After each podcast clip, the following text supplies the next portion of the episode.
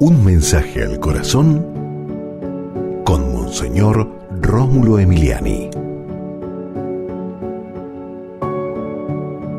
Cristo sigue intercediendo por ti, siempre y en todo momento.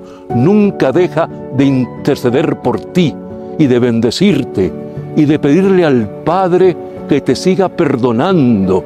Cristo sigue pendiente de ti día y noche, en todo momento, porque esa fue la misión que Dios Padre le encomendó a Jesús. Morir por nosotros, cuidarnos y claro, darnos la vida eterna.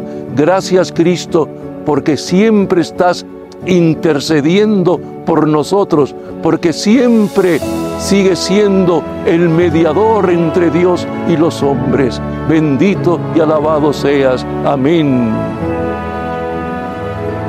Y recuerda, con Dios eres invencible.